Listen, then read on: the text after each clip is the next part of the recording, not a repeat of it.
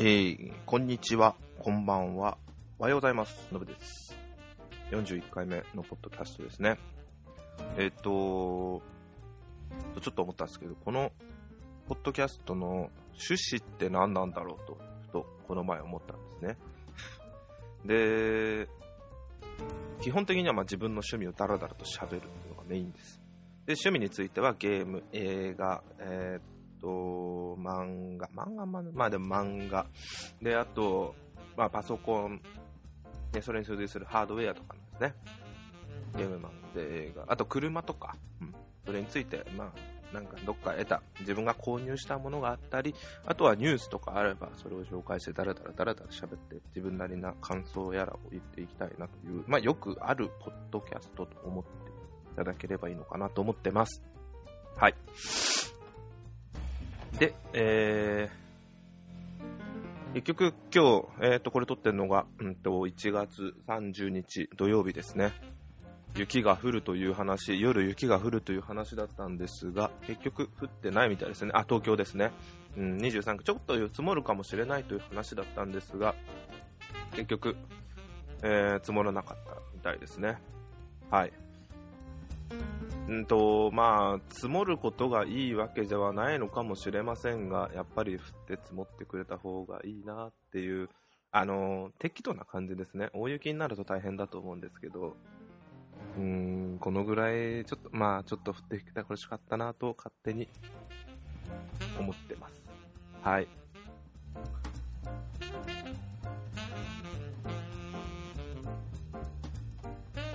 でですね、そうそうそう。まあ、この前、あのーまあ、全然関係ない話なんですけど、ポッドキャストで最近、まあ、聞いてるので、自分が聞いてるのこの前確か言ったような、あの、TBS ラジオが結構聞いて、TBS ラジオがポッドキャスト配信が多いので、えー聞いてたんですけど、まあ、玉結び、えっ、と、爆笑問題のか、爆笑問題カーボーイ、で、えっ、と、バナナマン、ムーン。メガネビーキ、ちょっと最近メガネビーキ聞いてないですその4つ聞いてて、ですけど、で、ラジオ面白いなと思って、で、あ、あと最近聞いてたあの、えっと、なんだっけ。日経ベリタス、ソネスミエの、なんだっけ。なるほど、そうねが終わってしまいましたね。うん、赤い、赤井さんじゃなくて、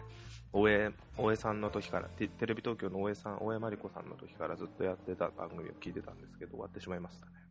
うん。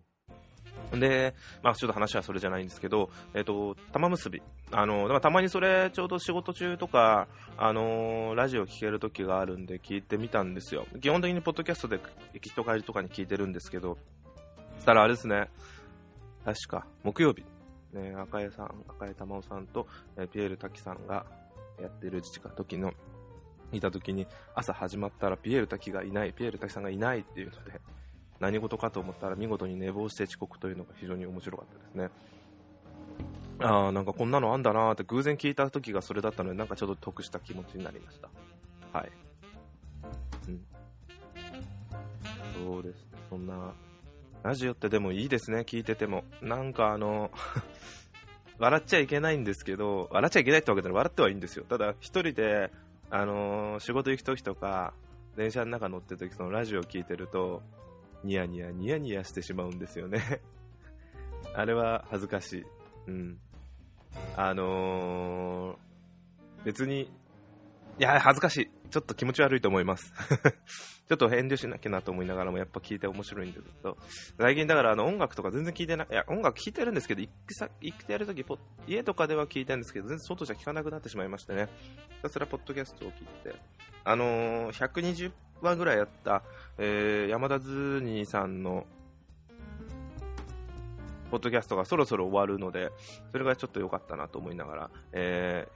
ー、非常に面白かったんで、それもおすすめなんです。それはあのーワンボタンの声、アップルクリップ、ん？まあ、ワンボタンの声の、の、ポッドキャストのワンボタンの声という番組で、山村さんという、えー MC の方、パーソナリティの方が、えー紹介してくださってたやつなんで、聞いてみたら非常に面白かったです。はい。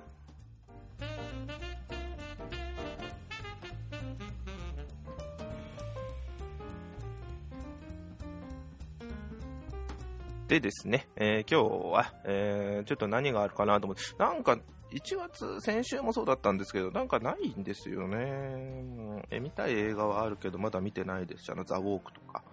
うん。今年やる映画とかはいろいろ面白そうなのあるとかそういうのあるんですけど、なんか1月噂とかいっぱい見るんですよ。3月にアップルの発表会があるとか。あと、あ、面白いのあってました、そういえば。あの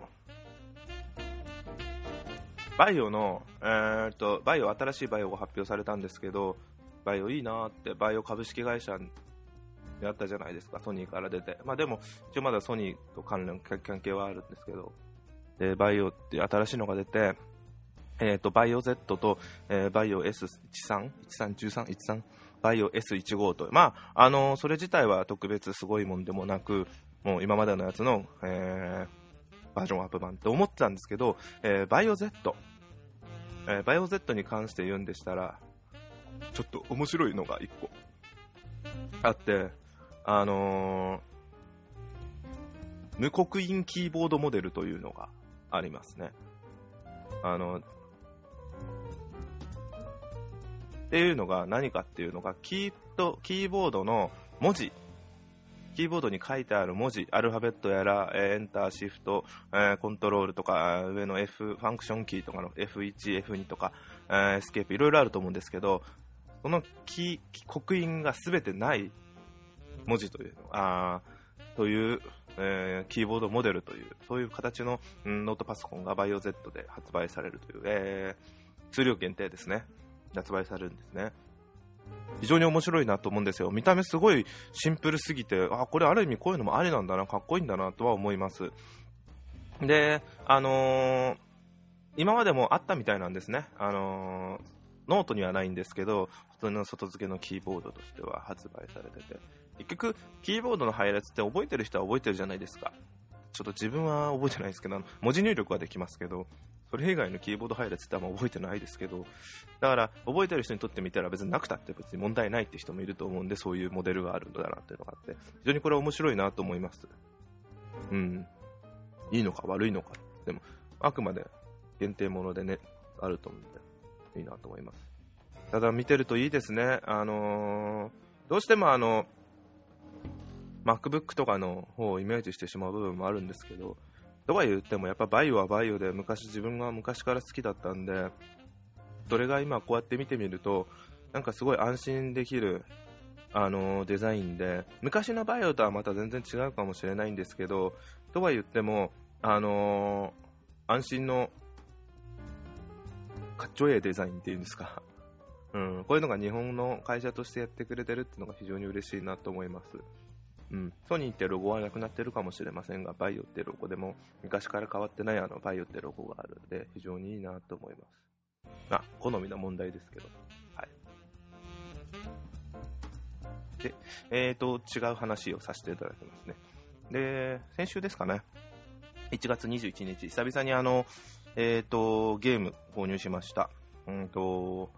そうです。あの、龍が如くの最新作の、えー、龍が如く極みではありません。龍が如くゼロを去年やってたんで買おうかなと思ったんですけど、それではありません。えー、ちょっともしかしたらお話ししたかもしれませんが、えっ、と、 Just Cause 3、スクエアエニックスから発売されています、 Just Cause 3というゲームですね。まあ、3というなんで今まで 3, 3作で出たんですけど、えー、プレイステーション4専用、Xbox 0と、あ、Xbox One と、X、プレイステーション4と、あとは PC 専用ソフトですね。うん。開発元は Avalanche Studios で、えー、発売元が、えー、スクエアエニックスというソフトです。うん1は、えーまあ、このゲームについてちょっとここお話をしますと、えー、 Just Cause 1は、えー、2006年に発表された、発売されたゲームみたいなんですね。で、その時は、えー、プレイステーション2と Xbox、Xbox 360と PC なんですけど、えー、日本では Xbox 360のみ発売されてたみたいなんですね。やったことないです。で、その後に、えっ、ー、と、続編が、その後に続編が2010年に発売されました。えっ、ー、と、この時も、えー、まあもちろん、火災発物アバランチアバランチェスタジオ。で、この時に、あまあ、あ発売元がスクエアエニックスですね。前回は、1の時は発売元が、あと、エレクトリックアーツ EA ですね。EA だったんですけど、で2から、えスクエアエニックスになりました。で、この時は、えー、Xbox 360と PlayStation 3と Windows になってますね。Windows? PC? まあいいや、どっちでも。パソコンですね。で、これ2っていうのが、あの、ゲームとしては非常に面白いゲーム。あ、1のお話しましょうか。1がちょっと情報がよくないんで、俺も自分もよくわからないんで、ちょっとすいません。ここは省かせていただきます。うん。日本オープンワールドで、えー、3とかと変わらないと思うんですけど、CIA エージェントリコ・ロドリゲスが、えー、クーデターを起こして、軍事あ軍事クーデじゃ軍デターじゃないや、反乱を起こすのかな？オープンワールド形式で広大なマップを巡りながらミッションを遂行していくっていうのは多分一緒だと思うんですよ、今。この1も。で、2なんですけど、2も一緒ですね。めちゃくちゃ広いオープンワールドで、東京都の半分っていうのが一番驚きですけど、で、えー、独裁者から、えー、なんだっけ、独裁独裁者による、えー、やら解放する？独裁者にやられている国を解放するというゲームか。ちょっとごめんなさい。こんな、あ、これか、現政権を転覆させるため、転覆させるための使命を。また1と2と3、全部同じ主人公ですね。リコ・ロドリゲスと。で、2に関して、あのー、ちょっと、良くなかったというのが言われている日本語版に限った話で、えー、あまりにも、えー、海外版と違う部分が多すぎて非常にゲームとしてやりにくくなっているというのがありますね。いい部分では、えー、映画版では有料のダウンロードコンテンツがすでに入ってたんですけど、えー、もうこれ、まあ、わからなくはないんですよ。えーと、民間人に対する攻撃殺傷の実質的禁止、反勢力反政府勢力の拡大に伴うゲリラ兵造員配置の抹消で勢力ミッション数の削減。一部音声の修正っていうのがあるみたいですね。でこれが非常にゲームとしてあまりにも損ないすぎたっていうのがあって評判が悪かったみたいなんですよ。で、ゲームはすごいいいのに、ちょっともったいないなっていうのがありましたね。まあ自分はこれやったことないです。あの体験版をちょっとやっただけだったんですけど、えー、体験版は面白かったですよ。うん、めちゃくちゃな感じで。30分の時間制限がある中で、よくわからないまま物をぶっ壊していくという、うん、そうなんですよ。まあ、物をぶっ壊していくっていうですね、まあ、本当に物を壊していって、そこで、あの、3が確かそんな破壊と、なんだっけな、3がそんなに、そんな、書いてないか。3はそんな言葉が書いてあった気がしたんだけど、うん。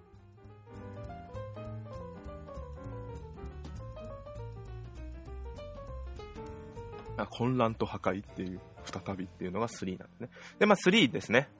で3が、えー、21日、1月21日発売になりました。プレイステーション4と Xbox One と Windows。えー、自分は Xbox、あ、プレイステーション4で買いました。で、まあ、同じように、えー、今回、えー、同じようなオープンワールドで、これも同じ広さ、東京都の半分というのがまた驚きなんですけど、東京23区の半分なのかな、1000平方メートルとか、えー、やってみてるんですけど、まあ、広い。基本、えー、オープンワールド、あ、ストーリーモードで、えー、ストーリーをクリアしながらも、それ以外でオープンワールドの中を、えー、駆け巡りながら敵拠点というのをどんどん破壊していくというですね。で、破壊していく中で、あれはこれやという指示されていくものをぶっ壊していくんですけど、結構それが爽快なんですよね。うん。これがもう非常によくできてて、面白いなと思います。あの、まあ、何を、何が一番っていうのはやっぱりオープンワールドの広さなんでしょうね。あのー、まあちょっと他の人見ると2の方がもっと密度があってよかったというのも見たんですけど、自分にとってはもうそれだ、そうは言ってと言って全然2をやってないんでわかんないんですけど、十分広くて面白いです。密度も十分ありますと思います。あのー、移動もすごいかったるい部分もあった場合はファス,、えーと、ファストトラベルだっけな？で、一気に移動もできますし、でもそんなこともあんまないんですよね。ガーガー移動しててもなんとなく楽しいんですよ。あのこのゲームの特徴の一つであるんですけど、えっと、3つ特徴的な部分がありまして、1個がグラップリング、えー、フック。グラップリングフック。で、もう1つがパラシュート。で、もう最後が、えー、っと、もう1つが、あれです、あれです、あ、ウィングスーツですね。グラップリングフック、パラシュート、ウィングスーツを使って、えー、オープンワールドの中を移動するんですね。敵拠点とか来たら敵が攻撃、敵ももちろん攻撃していきます。なんでその3つを使いながらうまく避けて攻撃していく感じですね。もちろん乗り物もあるんで乗り物で戦闘機やらヘリコプターなどで倒していってもいいですし、戦車もあるんで戦車でもいいんです。ただ基本的にあんまそれ使わずにそれなくても全然敵の拠点を倒せますね。で、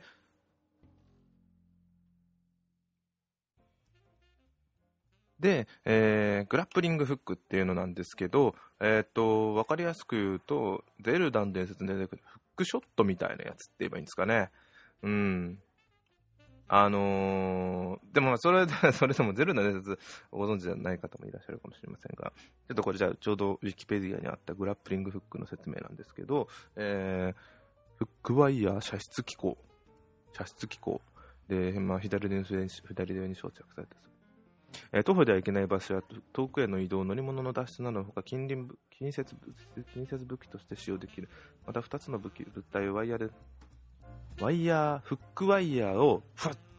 射出できるんですね。で、それ射出した後に、それで引き寄自分自身がそこに引き寄せられるっていう、またなかなか面白い装置なんですね。うん。うん、これはぜひ、ちょっと動画を見ていただいた方が早いかもしれません。うん。ワイヤー、あ、これだ。ちゃんと書いてあるか。ワイヤー巻き取り機能がついた拳銃状の射出機からアンカーを発射する。ということですね。で、ワイヤーが巻き取って乗り乗り物に取り付くことがでできるとか。あと、パラシュート。パラシュートがまた面白くて何度も使うんですよ。高いとこから降りて閉じて、また開いて、また閉じてって何度もできるっていう。あとは、えー、っと、ウィングスーツ。これが今回、えー、3から追加された機能で、ウィングスーツというのがあるんですけど、あウィングスーツ自体ちょっと、うーんと、あれですよね、モモンガみたいに飛ぶ感じですよね。うん。だからんで、まあ、まあ普通に飛ぶはずはできないんですけど、滑空する感じで飛ぶっていう意味で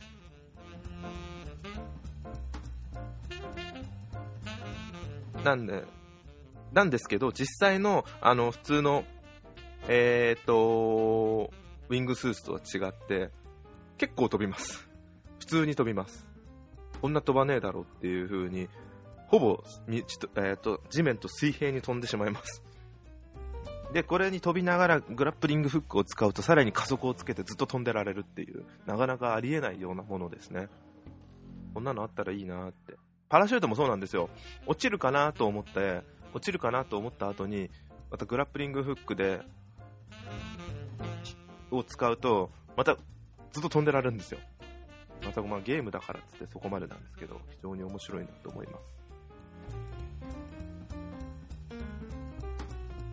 うん。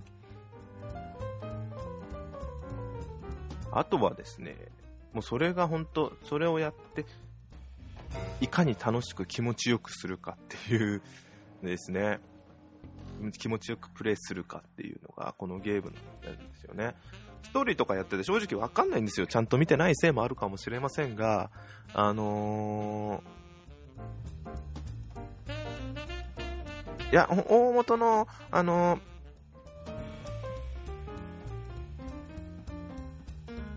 ストーリーはわかるんですけど、あのー、なんだっけな。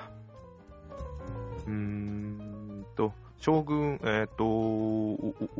メディチ共和国が、えー、独裁、将軍に独裁されているので、えー、将軍を独裁者から、その将軍の独裁者から解放するという、もう本当もさ、それ、それだけみたいなんですね。でまあその後にいろいろとそのメッションがあるみたいなんですけど、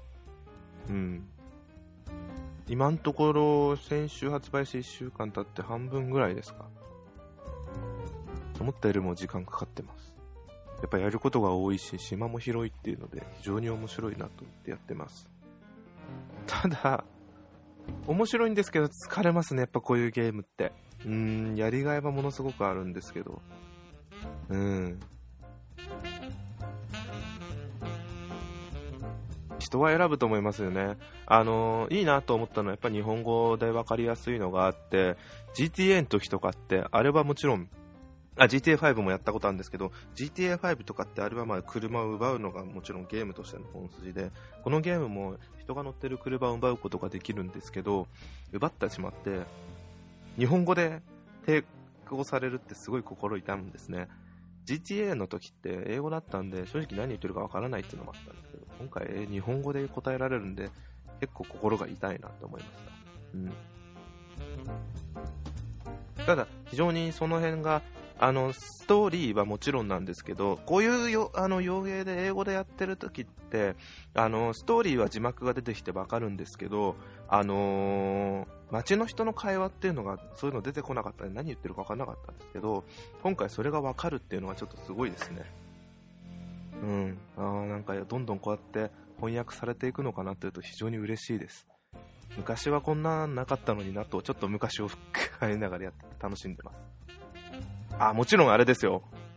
ゼセロ Z です。18歳以上のみの対象のゲームです。うん、面白いですけど。まあ、そんなんですね。すいません。あの、もうちょっとうまい具合に説明できればよかったんですけど、まあ、これ、ゲーム系っていうのは実際やってみて、どう思うかが一番だと思います。うん。あのー、ストーリー重視の人はちょっと難しいかもしれませんが、あと、だだっ広いところ、もう一本道系な人じゃだと一本道系なことをやっていく人だでも同じですね自分はそういうのじゃないんで自由にしたい自由にいろんなことができたらいいっていうの方が楽しいと思ってたんでこういうゲーム合うのかなと思います。何がいいか悪いかしてそうなんですけど自分自身はおすすめはできるゲームだと思ってます。はい。どんなんですかね。うん。